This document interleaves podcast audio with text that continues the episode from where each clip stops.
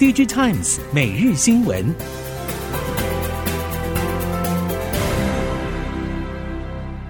听众朋友们好，欢迎收听 DigiTimes 每日新闻，我是翁方月，现在为您提供今天的科技产业新闻重点。首先带您关心。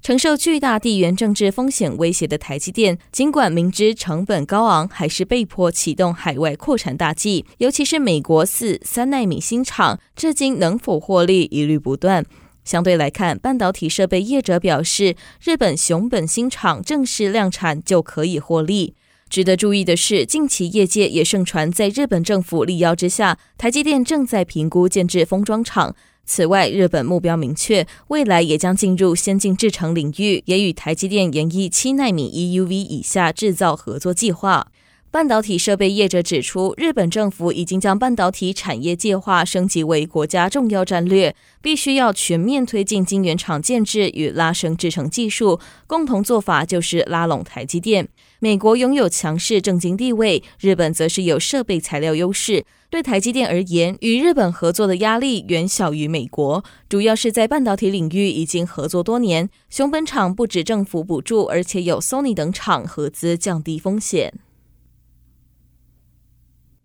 Intel 财务长在瑞银集团第五十届全球 TMT 会议上发表谈话，透露公司还在处理来自客户的库存消化问题，而且可能会持续到明年。同时，也谈到旗下晶圆产线运作效率低落的问题，但对于 Intel 转型成为晶圆代工业者的未来，依旧抱持很大的信心。Intel 财务长指出，现在 Intel 的运作模式是产品部门可以随心所欲指挥晶圆厂，造成产线运作上存在严重效率低落的问题。比如说，有些 Intel 设备的上线率只有百分之二十，但是这些设备在最好的情况之下，明明可以达到百分之八十。在过去，Intel 制程技术总是可以快速推进到下一个节点的时候，这还不是大问题。但未来随着技术推进所需要的时间拉长，产线运作就必须变得更有效率。显示驱动 IC 现阶段需求低迷，上到领先大厂联咏、奇景，下到中段班的天域、敦泰，所有厂商在这样的趋势之下都得振奋。但让台湾业界担忧的是，来自中系的二三线竞争对手正在启动更为激烈的价格战，企图在市场混沌不明的情况之下，在市占率取得进展。台系显示驱动 IC 业者普遍强调，技术面的持续提升更是在价格战中持盈保泰的核心优势。如何展现自身经营实力，并持续往高阶市场转型，将是这段时间的主要发展目标。熟悉驱动 IC 市场人士指出，中系厂商在手机触控面板感应晶片市场小试身手之后，接下来势必会陆续往所有市场发展。无论是大中小各类尺寸显示驱动 IC、触控面板感应晶片，甚至是技术难度更高的 OLED 显示驱动 IC，都有可能成为中系厂商砍价抢市的目标。在两国集团的发展架构之下，继先前去中化后，又传出去台化的议题。目前要将这些规则套上车用晶片，还是有一定难度。主要是多数主流车厂不想选边站。业者指出，未来车虽然也会朝两国集团发展，包括美系在内的主流车厂很少选边站，反而公开两边都要的决心。毕竟中国是全球第一大单一市场，只会依各地需求发展不同款车。近两年，国际 IDM 厂在中国传出有调整人力，但制造持续。重点是得配合客户需求配货。在中国有外资车、合资车，从设计就使用其晶片。至于中国自主品牌，同样是 IDM 深耕多年的客户。外资品牌车担心中国消费者因为贸易战等因素转向购买中国自主品牌，尤其在新能源车领域，至今还没有发展外资车的品牌优势。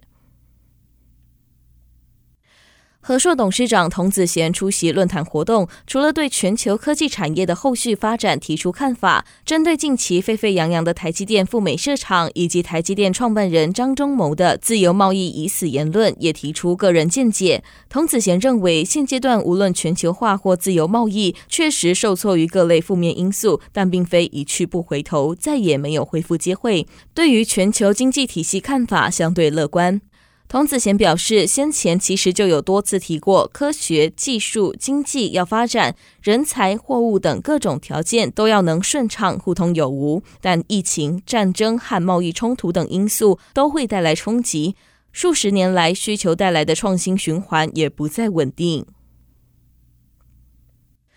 小米在欧洲市场追赶三星电子，市占率差距持续缩小。原本三星在高阶市场就有强敌苹果，如今在中低价位市场又有小米，等于在欧洲受到双面威胁。根据韩国经济报道，市调机构资料显示，今年第三季三星在欧洲出货的手机虽然维持市占率第一，但出货量比去年同期衰退百分之二十。整体而言，今年第三季欧洲市场明显不景气，但小米出现逆势成长，市占率超越苹果，窜升到第二，出货量年增百分之四。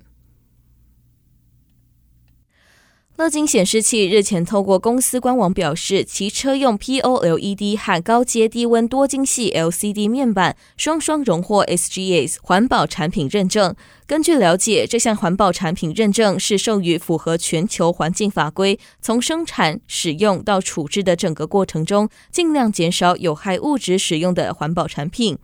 POLED 特点是重量轻，而且可弯曲，同时以弹性塑料取代玻璃基板。乐金显示器的车用 POLED 和高阶低温多晶矽 LCD 面板，传出在功耗以及减少有害物质方面获得高分。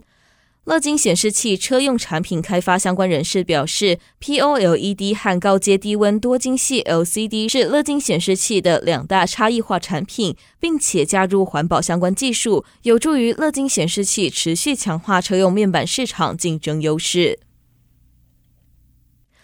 特斯拉日前宣布开放泰国客户订购电动车，并推测将从上海发货，正式进军东南亚最大电动车市场。最快将在明年第一季交付 Model 3和 Model Y，并同时设立泰国第一个服务中心。泰国第一座超级充电站也将在明年二月落成，预计明年至少会开设十座超级充电站。综合彭博、路透和日经亚洲的报道，泰国是继新加坡之后特斯拉第二个进军的东南亚国家。泰国电动车市场快速成长，现在由中国车厂像是长城汽车、比亚迪和合众汽车等主宰。特斯拉的加入势必会让战局更加激烈。受到晶片短缺以及中美科技战影响，加上印度本身电子产能增加，促进半导体需求，印度业者纷纷涌进半导体制造，而塔塔再次强调对进军封测甚至是晶圆代工的决心。Tata Group 的母公司 Tata Sons 董事长向日经亚洲表示，Tata Group 会在数年内开始生产半导体，将先从封测事业开始，可能的话将进入更上游的晶圆代工。Tata Group 已经在二零二零年成立 Tata Electronics，已从事包括半导体在内的精密电子制造，也已经向印度政府申请电子元件及半导体制造促进计划。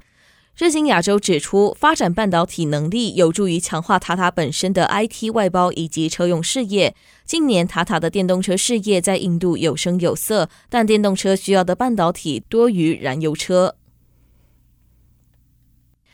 台场陆续在下世代功率放大器、卫星基地台多功器以及追星相位阵列天线等技术有所突破，有助于加速打进国际低轨卫星供应链。不过，政府相关部门测试发现，低轨卫星系统等待卫星通过及下载的时间，往往造成一个小时以上的延迟，才能确定定位或再次更新定位。反观中轨道卫星，可以及时侦测定位，每分钟持续更新，而且就算在移动中也可以定位。交通部航港局近日接获国际电信开发股份有限公司通知。COSPOS-SARSAT 第六十七届理事会议已经正式确认台湾中轨道卫星辅助搜救系统通过审查，宣告台湾中轨道卫星辅助搜救系统正式启用，将可以有效缩短急难事件搜救时间以及提升搜救效率。以上新闻由 DigiTimes 电子时报提供，翁方月编辑播报，谢谢您的收听。